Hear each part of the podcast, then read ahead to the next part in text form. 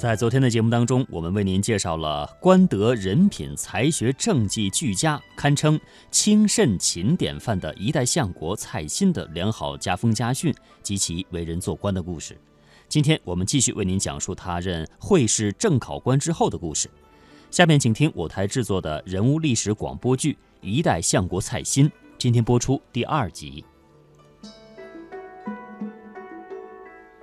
全家在京城安顿下来之后，蔡新一心在朝廷办事。由于他忠于职守，学问渊博，勤谨奉公，深得乾隆皇帝的信重。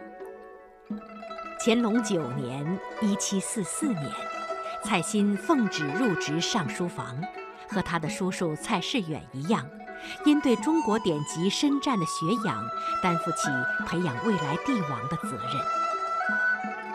乾隆十一年（一七四六年），蔡新到中州任河南学政，奉命督学河南。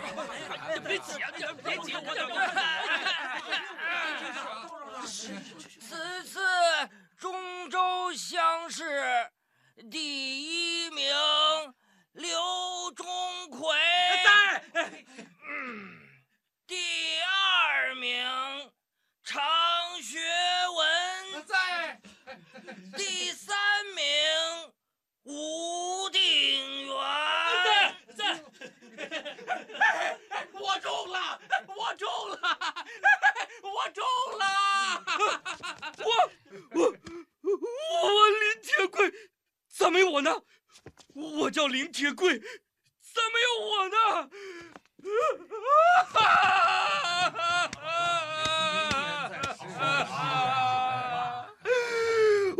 苦读三年呐，连个秀才都没中嘛！不你一个，老天呐，让我何颜见父母妻儿啊！河南学政，蔡新蔡大人到。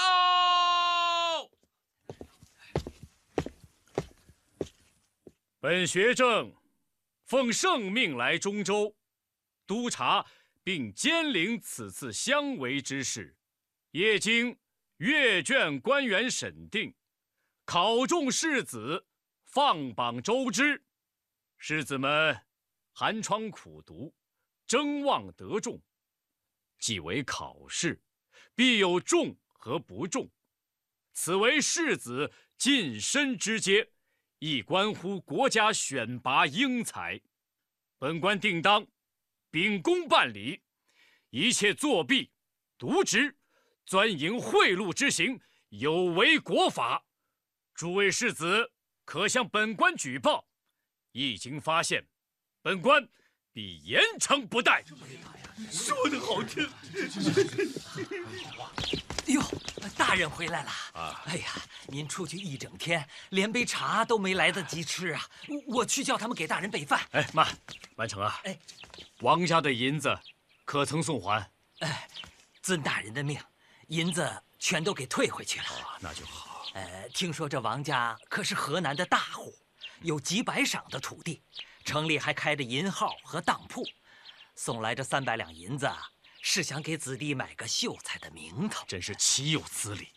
秀才乃世子晋身之阶，不读圣贤之书，靠金钱买来，国家法度何在？哎，是是是，对那些家境贫寒、苦读寒窗的士子，又谈何公平？若只是无才也就罢了，竟敢向本官行贿，更属无德。此无才无德之辈，实在是可恶。哎。这是什么？啊？呃，啊，将银子退还之后，那王家少爷又送来的。你怎敢收下？大人，是他强留在这里的。他说一定要大人亲自过目。我看他也不是什么金银财宝，那小子放下就跑了，我追都没追得上啊。我看不过是一卷子破纸。拿来我看。是。大人，请过目。哦，还是一首诗。嘿嘿，只因小人印子少，指使阁下跨清廉，保活美人列当前，量你也得把腰弯。别在人前装大蒜，世上哪有官不贪？你若一生情如水，我才信你是好官。屁！这这这后面还写个大大的“屁”字，这这小子也太猖狂了，竟敢辱骂大人！好，大人写得好。大人，你还说他写得好？虽然出于鄙俗，但还是警示官员的一首好诗啊。钱少你不动心，钱多你动不动心？金钱你不动心，美人你动不动心？一次两次你不动心，十次八次你动不动心？身居卑职你不动心，高居庙堂你动不动心？别在人前装大蒜。世上哪有官不贪？你若一生清如水，我才信你是好官。好，说得好，挂上。啊，大人，这还写个大大的“屁”字呢，这也能挂上？挂上。这，他写这个字，是不相信官员中还有清官，还有好官。我蔡新就要做这样的官，一生一世永不动心。挂上，大人，快挂。是。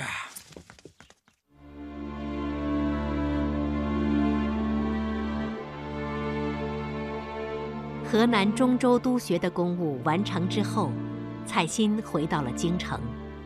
可是，河南的事情并没有到此为止。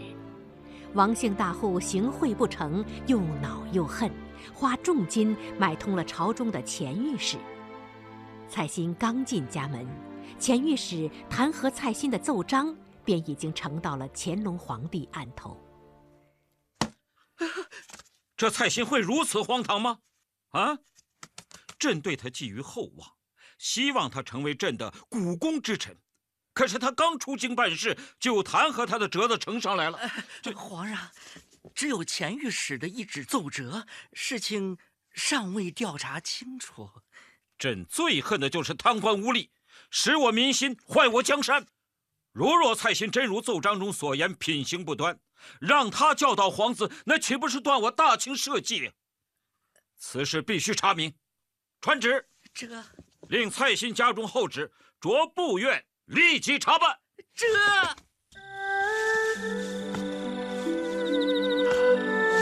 八千里路云和月，莫等闲，白了少年头，空悲切。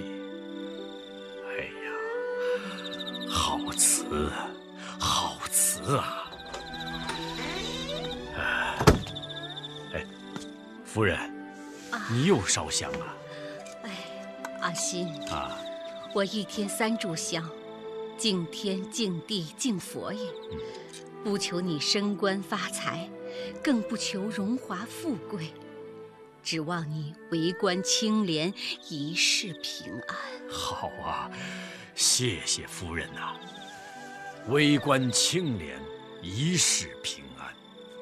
我蔡新出身贫寒，一生所求，也不过就这八个字啊！唉，都说京城无义居，当了官，担惊受怕的。不瞒夫君说，我日夜思念张浦老家，真想早日回去呢。是啊，我又何尝不思念张浦呢？那是生养我的故土。可是我读了书，总要出来为国家做事。可，夫人，小生委屈你了。哎呀，你呀！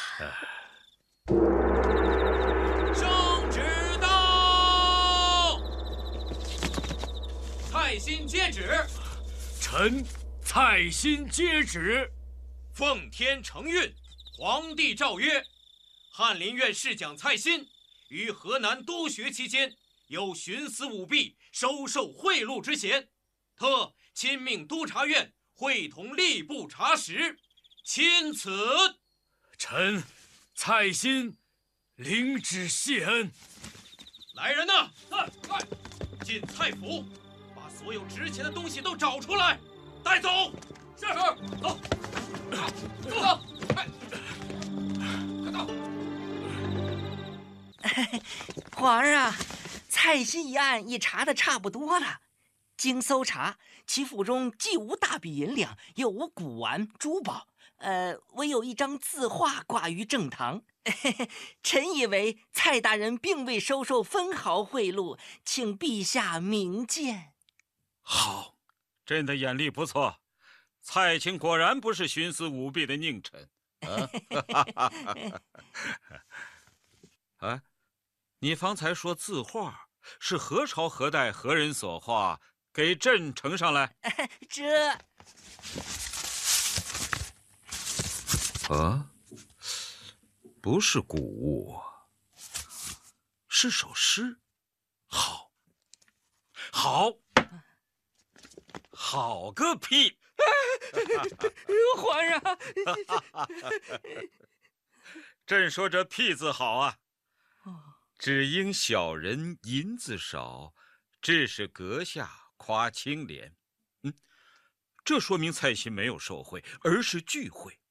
宝货美人列当前，谅你也得把腰弯，别在人前装大蒜。世上哪有官不贪？哎，这是向官员叫板呐。你若一生清如水，我才信你是好官。屁！他不相信蔡新是清官是好官，可是蔡新就敢把这屁事和屁字挂于正堂，时时警示自己，鞭策自己。如此自省自立之人，难道会是贪官吗？皇上圣明，传旨。这御史钱代宇诬陷忠良，祸乱朝政，立即革职查办。遵旨。经过了河南聚会之事，乾隆皇帝对蔡新更加信任。乾隆十四年（一七四九年），蔡新晋升为内阁学士，仍入职尚书房，辅导皇子读书。此后，蔡新多次担任朝廷要职，多年的历练使他在政治上越来越成熟，家事、国事、天下事，刻刻。萦绕心头。唉，大人，嗯，时已过午，夫人她请您过去吃饭呢。好，好，好，马上就去。大人，奉夫人命，我已经来请您三次了。大人已功成名就，何必这么用功啊？我要到上书房给皇子们讲《春秋左氏传》。我华夏历史久远，历代君王当以史为鉴，安得不用心准备呀？哎，是是是，大人，不是小的多嘴。嗯，像您这么大的官儿，哪个不是府中奴仆成群的？可是您，连双鞋袜都得夫人亲手做，夫人她整日不得闲，还得过问灶下的柴米。多嘴。哎，是是是，呃。小的这是替夫人抱屈呀！自打来到京城以后，夫人每日操劳，没享过一天福啊！这不，前些日子夫人还累病了一场。是啊，加了我这么一个不会当官的人，唉，让夫人跟我受苦了。哟，少爷回来了啊！阿八，阿处。你回来了，回来了。哎，好，好，好。哎呀，少爷回来了，我去告诉夫人，好，快去，让灶上再添两个菜。啊，阿初啊，哎，你出去有半年了，这东南一带情况如何？父亲啊，奉您之命，我这次先回的是张浦老家。嗯，佛坛、古雷、东山、粤港我都去了。嗣后，我又到泉州、厦门、福州、汕头、广州等地大码头走了一遭。自近海之后，福建的乡亲们过得可好？唉，自南洋乱起，福建巡抚上奏朝廷，禁止海上贸易以来，民生凋敝，民不聊生，大小船只废弃海港，货战之物堆如山积。唉，从前靠此为生的百姓，失去了生计，纷纷外逃，境况不佳呀。我生在东南沿海。岂能不解当地民情？我料定一旦进海，百姓无以为生，国将祸乱无穷啊！父亲，这也是事出有因。南洋一带的荷兰红毛鬼子和土人屠杀华商，因此，糊涂的朝廷大员才因噎废食，出此下策。是啊，父亲。哎，张浦老家的林成祖，你还记得吗？哦，你是说那个？草药郎中林成祖，对，当然记得，他给人治病，救活了好多人呢。进海之后，生计艰难，林成祖他渡海赴台垦荒去了。他去台湾了？对呀。哦，也好，台湾是咱们神州的宝地呀。啊，哎呀，你看看我，你回来还没喝杯茶呢，快快快，上茶上茶。是老爷。谢父亲。阿初。你这次离京数月，学问可曾荒疏啊？儿岂敢放弃学业？一路之上，儿都带着书，客店旅途之中，不忘一日读书。嗯，孟子、易经、诸子语类，而已熟记于心。好啊，读书是为了修身养性，日后为社稷出力，为圣上分忧。不过，死读书，读死书。于国于民又有何用？古人说：“读万卷书，还要行万里路。”是父亲，儿记住了。嗯，父亲啊，这是咱家乡父老带给您的茶叶。哎呀，家乡的父老受苦了，桑梓之情，蔡心一日不敢忘。阿楚，在这样。你将此次东南游历所见详细写来，为父上奏皇上，请开东南沿海之禁。是父亲。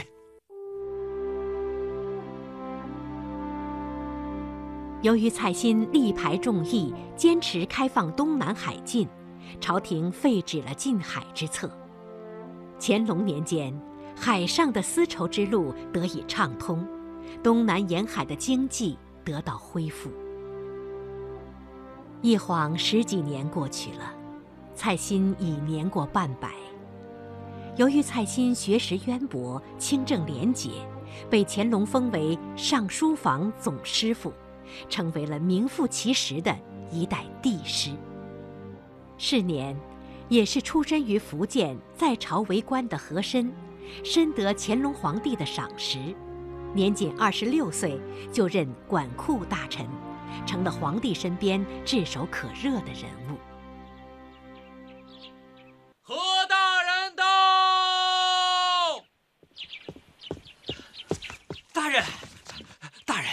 和珅何大人来了。和珅啊，他来做什么？哎呦呦，蔡老爷子。您老身居府中，小臣多有打扰啊！何大人，老夫不知何大人驾到，有失远迎，请上座，看茶。哎呦，老爷。老爷子，快别忙活了，折杀小臣也。哦，尊府，想不到如此的 萧索破败啊！您看，这廊柱漆都掉了。也不叫下人刷一刷啊！这是柱子的本色，从未上过漆的。哎呀，这这这桌椅也也太旧了吧！这是先叔父用过的，怀念先人，心存敬畏，故一直用。哦哦哦哦，呃，老爷子，小臣佩服您，您可是本朝第一清官呐！何大人见笑。何大人光临寒宅，有何见教？哎呦，老爷子，您客气了。来人，在。哟，何大人，这这是什么？这是一架紫玉屏风，小臣敬献给老爷子的，以表小臣对您的敬慕之心。好漂亮的紫玉屏风啊！不过何大人，您看我这屋里哪里放得这东西？您还是……哎，老爷子。您是上书房总师傅，皇上仰仗，满朝敬重。这这这这这住在这样的宅子里，用着这样的东西，皇上也会觉得脸上无光。您就甭客气了。哎，皇上有诏，小臣还要和皇上议事，告辞，告辞。何大人，何大人，嘿，这岂有此理！岂有此理！这个和珅啊！哎，大人，嗯，和珅他走了。哎，这屏风，他这是坏我名节呀！这是，大人，何大人还留下一封书简，请您过目。拿来我看。给您。哦，怪不得他送我如此厚礼。有这么多高官的公子请托，他要我徇私枉法，以行其私。哼，良知，枉法，秉公行事，直道而行，何其难也！大人，嗯，那这屏风放后院库房，好生看管。是。会试是中国古代科举制度的中央考试，应考者为各省的举人，录取者称为贡士，第一名称为会员。我国古代的科举考试对应试者书法的要求比较严格，如果文章写得不错，但书法写得不好，同样难以高中。下面我们来听听北京孔庙与国子监博物馆学术委员会名誉会长、著名历史学家严崇年介绍的字体在金榜题名中的作用。这个进士考试实际上是先是会试，等于御试。会试取了以后呢，再复试就是殿试。复试到殿试之间呢，名单基本不变，很少有呃不取的。主要就是名次上分等级。分一等一甲、二甲、三甲，呃，名次前后有有调整，就经过一次复试。但是进士这次复试太重要，因为什么呢？它有变化。你比如有一个人，清末一个人叫谭延闿，会试呢他得了第一名，但是到了殿试呢，他就变成了第二甲第三十五名。你比如刘春霖，刘春霖这是墨科的状元，他就提到前头，他正好赶上慈禧要过七十大寿。那年有天旱，慈禧就盼什么呢？盼天降甘霖呢。哎，这个人叫春霖，刘春霖，他做状元吧，点了他了。这是传说啊，实际上还复杂一点，就是说明在这个殿试之后录取的时候啊，这里面还有很多的讲究，有很多的故事，有丰富的历史内涵。那么这个名次根据是什么？当然根据文采高下了，但是还有一个重要因素就是书法。你这个考试考官一看字儿都烦了，你不可能给列一甲呀。书法强调什么体呢？这明朝那个沈度以它为始，后来延续下馆阁体，写的工工整整，一笔一画都很秀丽啊。这个体叫馆阁体。你比如抄写四库全书，那最好的就是馆阁体。你写草书，我写隶书，就就不成一个文书了。而且皇家需要呢，也是管个体，因为那时候没有电脑，没有复印机，完全靠手写，所以书法很重要。书法好坏是中进士的一个重要的因素。我讲两个故事，一个人叫刘凤告，他是乾隆五十四年（一七八九年）啊，他中了探花。殿试这一天呢，答卷，答卷规定是日落的时候就要交卷，到日落的时候他没交卷，还在那写。监考官就催他，他还在写。再催一遍，还在写。这监考官时间到了，就要轰他出去了。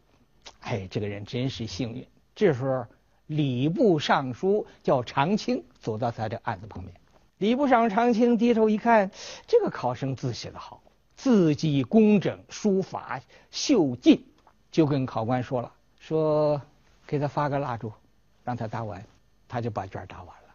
答完了，最后点的时候啊，是一家第三名探花，这很幸运了。他要不碰到这位长卿礼部尚书，把卷收了，你还没答完，差一个字，你就整个就另说了。有一天，乾隆见这个新科进士，一见就刘凤告。个儿长得很矮，其貌不扬，俩眼一个眼大一个眼小。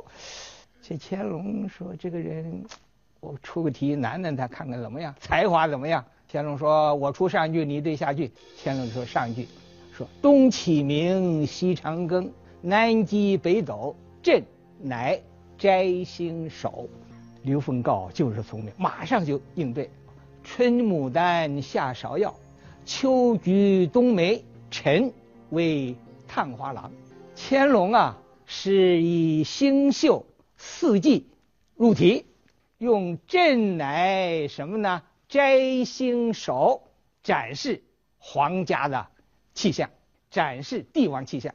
刘凤告也很有意思，是用四季名花应对，以什么呢？探花郎一语双关，巧妙对仗，传颂至今。乾隆一听一对，其实还是有点才华啊！我不能以貌取人呢，笑一笑，这事儿就过去了。还有两个反面的例子，这个字啊写了不符合管格体，一个就叫做于越，这个人是清朝的经学的大家。这于越啊，就是呃章太炎的老师，著名的红学家俞平伯先生的先祖。于越有本书叫《春在堂全集》，里头记了一个故事。就说他从小啊就不喜欢写这个小楷，这小楷老写的不怎么满意。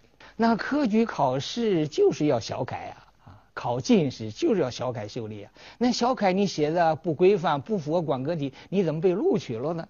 他那里透了一个消息，考官是谁呢？礼部侍郎曾国藩。